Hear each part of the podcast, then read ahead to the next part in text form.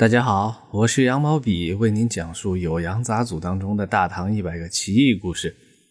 之前有朋友说呀，我讲的故事实在太冷门了，能不能安排一些大家耳熟能详的呢？那当然是没问题。今天呢是年底的最后一期，我们就来聊聊诗仙李白的故事。在《酉阳杂俎》前集卷十二《语资》当中呢，记载了不少名人轶事。其中关于李白的故事啊，不仅非常有趣，而且相当具有史料价值。第一个故事呢，您听我一说就知道我们说的是哪件事。啊，故事是这样记载的：李白啊，名扬海内，唐玄宗呢就在宫殿里召见他。只见啊，李白气宇轩昂，气质不凡。整个人看上去啊，仙风道骨。唐玄宗李隆基呢，不知不觉见到这么一个人啊，甚至忘记了自己天子的威严。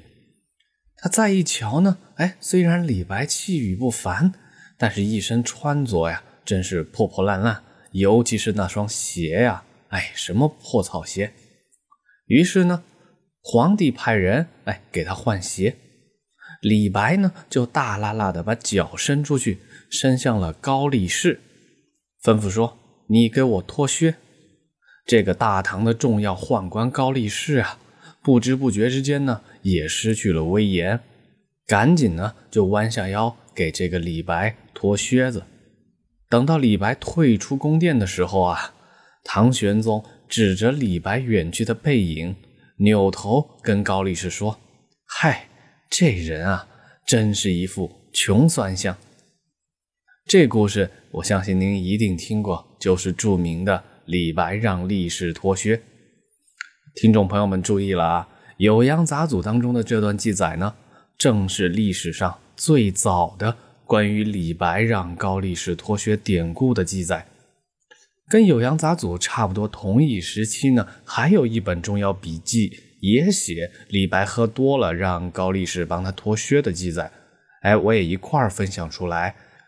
这是李肇写的《唐国史补》当中的描述。李白啊，在翰林院当中呢，哎，经常喝的大醉。唐玄宗让他去写那些乐词啊，李白呢还是醉醺醺的啊，也没办法写。但是身边的小宦官啊、皇帝啊啊都等不及了，哎，就用水啊去浇醒李白。李白啊，眨巴眨巴眼，稍微这个神态清醒一点啊。就让人把笔拿过来，提笔一挥，哎，就是十几篇好诗，文不加点。后来呢，他有一次觐见皇帝的时候啊，把脚伸出去，让高力士给他脱靴。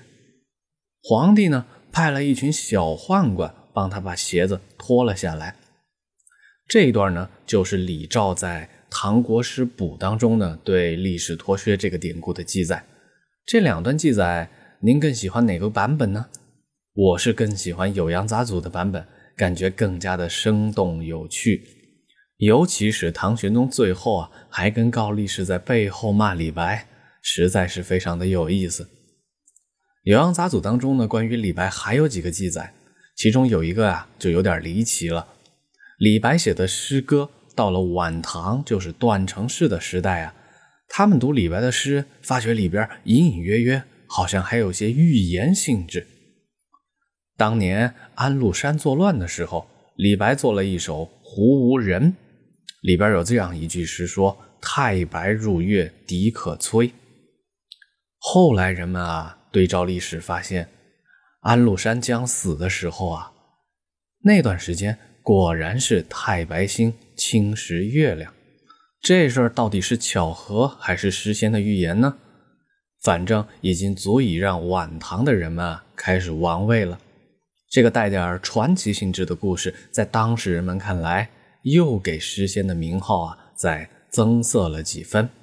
还有一个故事啊，《酉阳杂俎》记载说，李白前后三次拟作文选，但是啊都不满意，把自己写的稿子全部烧掉，唯独留下了《恨赋》与《别赋》这两篇。这件事呢，应该也是真的。李白自己就曾经说过，他的诗作呀，存世的只有十分之一。原因之一呢，正是诗仙李白本人的自我要求太高，他一不满意啊，都一把火烧了。这故事呢，也很符合我们对伟大诗人啊，这个天才的诗人李白的想象。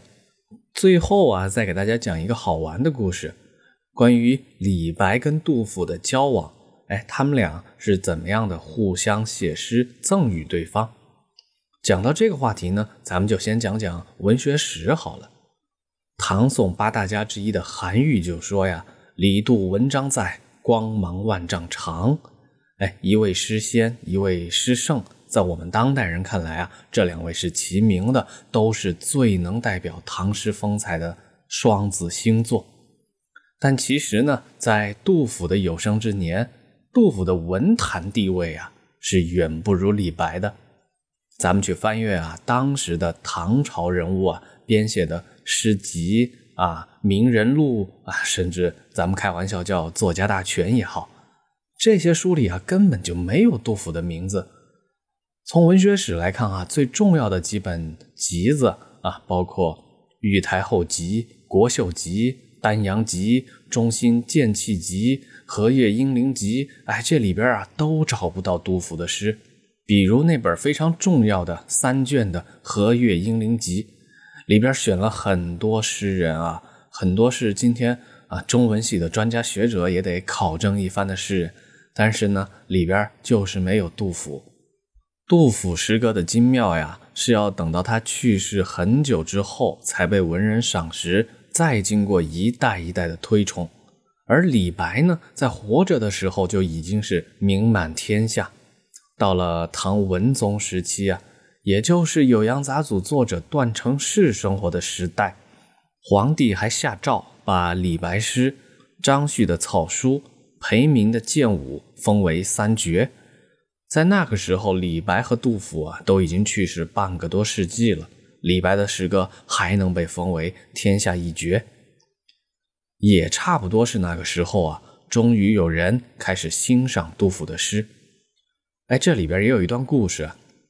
啊，当时呢是杜甫的孙子叫杜四叶，他呢请那个时候的一位大诗人、大作家元稹啊，为自家老爷爷写一篇墓志铭。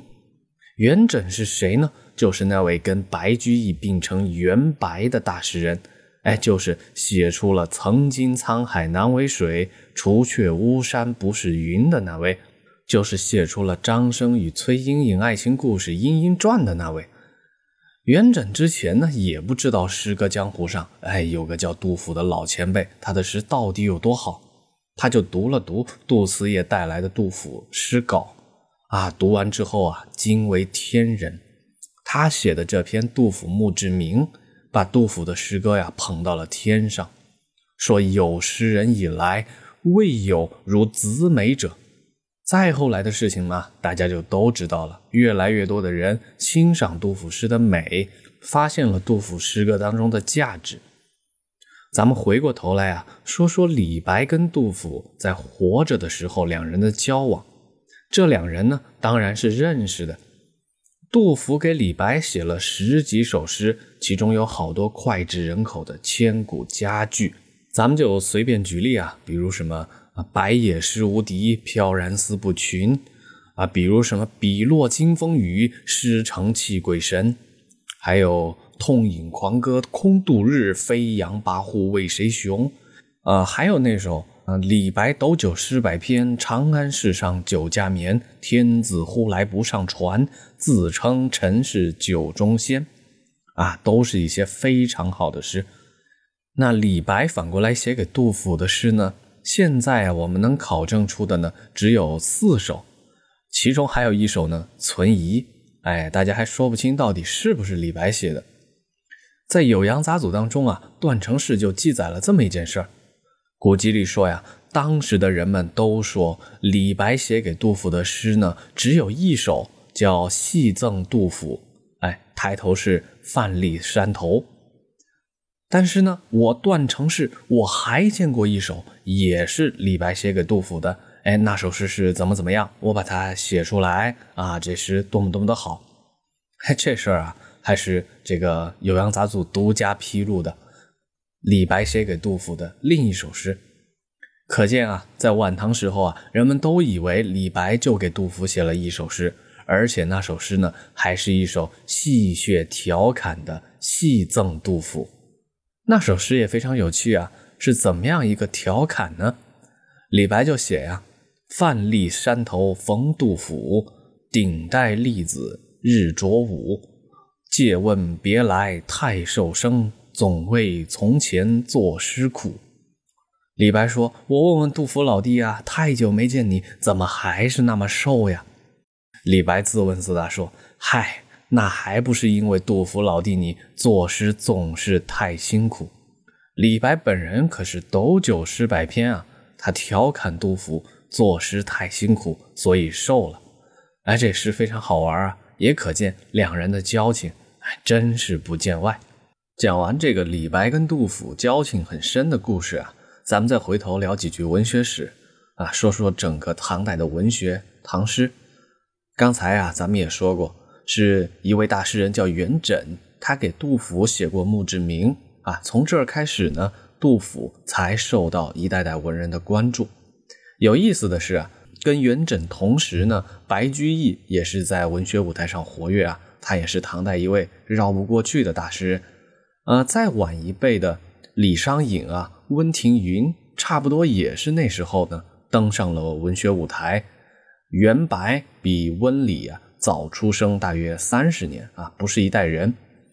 在南宋的时候呢，有一位重要的文学评论家叫严语，他写过《沧浪诗话》，其中呢提出了一个观点啊，唐代的文学呢可以按三个时期进行划分，在大历之前啊，大历年间以前，整个唐诗的丰碑呢是李白跟杜甫。到了大历元和时期呢，文章的风格出现了变化，韩愈啊、柳宗元啊、啊元稹啊、白居易啊这些人上来了啊，尤其是像白居易等人推崇的新乐府运动啊，导致整个唐代文学的风貌呢出现了变化。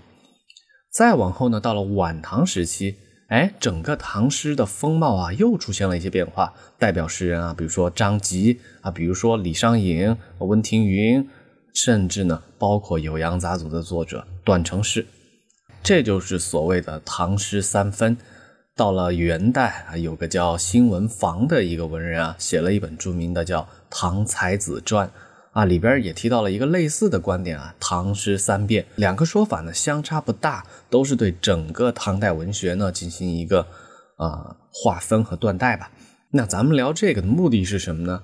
哎，这里啊。可以细细品味出一些东西，这个事儿呢，跟段成式和酉阳杂俎有什么关系吗？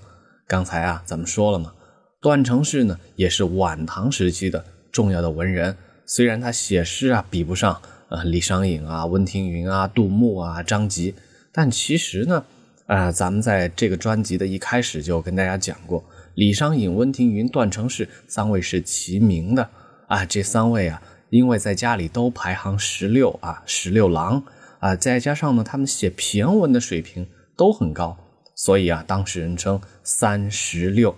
段成式不仅是《酉阳杂俎》这本重要的志怪小说的作者，他也写诗，他没事呢，还老跟温庭筠写诗唱和。哎，所以啊，咱们怎么品味呢？